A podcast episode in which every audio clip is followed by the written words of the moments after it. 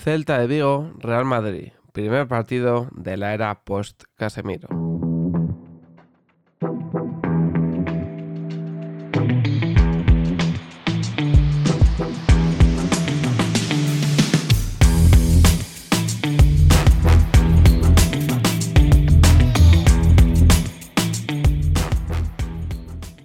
Primer partido de la era post-Casemiro y el Real Madrid se enfrentaba al Celta de Vigo en el campo del Celta de Vigo.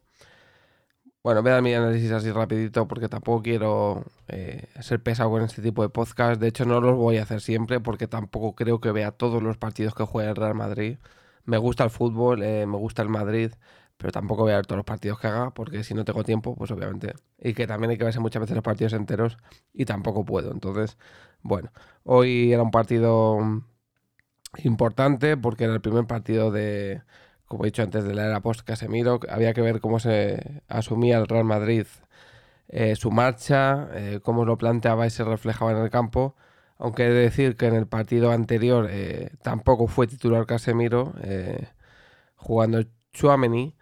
Y en el partido de ayer, obviamente, ya sin Casemiro en el equipo, pues se planteó un centro del campo ante la baja también de Cross de Camavinga, Modric y Chuameni. En los primeros 45 minutos se pudo ver un Real Madrid que fue de menos a más.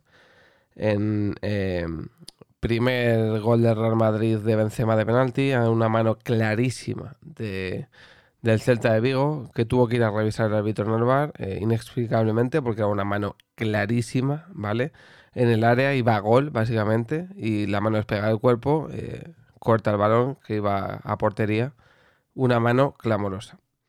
Acto seguido, bueno, un poquito de, de lo que hizo Chuameni, ¿no? que al final eh, se enfocó el partido un poco en él, porque como es el principal sustituto de Casemiro, eh, Chuameni hizo un partido que fue de menos a más, eh, bastante sólido en, los cortes. creo que es un tío muy corpulento, un tío que puede dar miedo ir a un corte de balón porque el tío tiene mucha fuerza, es alto, y eh, pues oye, no es la típica persona que sepas que si vas a ir a un, balón dividido te lo vas a llevar seguro. Yo creo que casi más lo contrario, ¿no? Es un poco en, el que te lo piensas dos veces cuando ves que él va. Hizo un grandísimo partido, dejando muchos detalles. Eh, además, ayudado por un Camavinga que siempre está sólido y excelso. La verdad que el chico, yo me parece que su fichaje, no sé, es un tío que yo creo que vale bastante más de lo que se pagó por él. Pero bueno. Eh, luego, eh, a raíz del primer gol del Madrid, un penalti que obviamente el Celta de Vigo, como no, pues iba a discutir. Eh, al poco tiempo ya llegó la tranquilidad para el Celta de Vigo, haciendo militado una de las suyas, una mano clarísima y absurdísima en el área, que fue el empate a uno, ¿vale? Al poco tiempo del 1-0, del 0-1 más bien dicho. Y en la primera parte sí que se pudo ver cómo, para mí personalmente, Benzema ha empezado la liga bastante, bastante perdido salvo el penalti de ayer, eh, se le ha visto bastante perdido. El primer partido fue horroroso, bajo mi punto de vista, y el partido de ayer, salvo el penalti, y luego en la, segunda parte que le hizo un penalti a Hazard, yo creo que no está nada bien, eh, Karim. No sé eh, si tiene que coger ritmo. En esta tónica de partidos muchas veces le ha pasado. El año pasado, la verdad, que tuvo un año, vamos, inigualable pero de momento ha empezado un poco perdido, ¿no? El que sí que ha empezado enchufado ha sido Vinicius.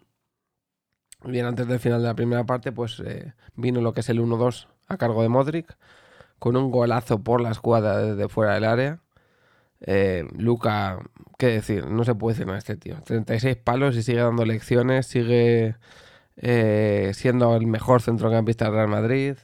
Muchas veces comparan que si Iniesta, Xavi, Busquets con Modric, eh, eh y, Casemiro, eh, yo creo que independientemente de que, de qué trío de jugadores te parezca mejor, el mejor de los seis es Modric, de lejos, pero muy de lejos.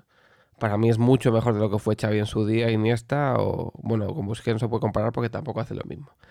Pero a nivel futbolístico, o sea, Modric es un tío que con su edad Xavi ya estaba retirado, literalmente. Entonces, es muy difícil hacer lo que hace Modric con la edad que tiene Modric. Entonces, ya poco más que decir.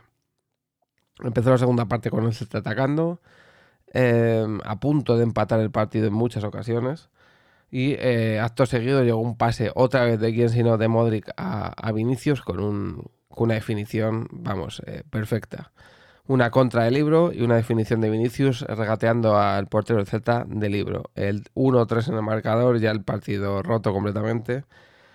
Y eh, hubo algún momento en el que el Celta pudo hacer el 2-3 pero eh, ya llegó el 1-4 definitivo con un gol de Fede Valverde eh, a un balón que se resbala eh, Benzema y con una definición con el exterior perfecta al otro palo, pues Fede Valverde hizo el definitivo 1-4.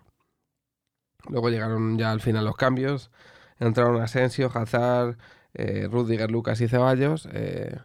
decir que Hazard y Asensio, bajo mi punto de vista, uno de los dos por lo menos quiere hacer algo, aunque está teniendo muy mala suerte. Como he dicho antes, Benzema le cedió un penalti clarísimo que le hicieron al propio Karim y lo falló. Eh, para mi gusto, el penalti está mal tirado.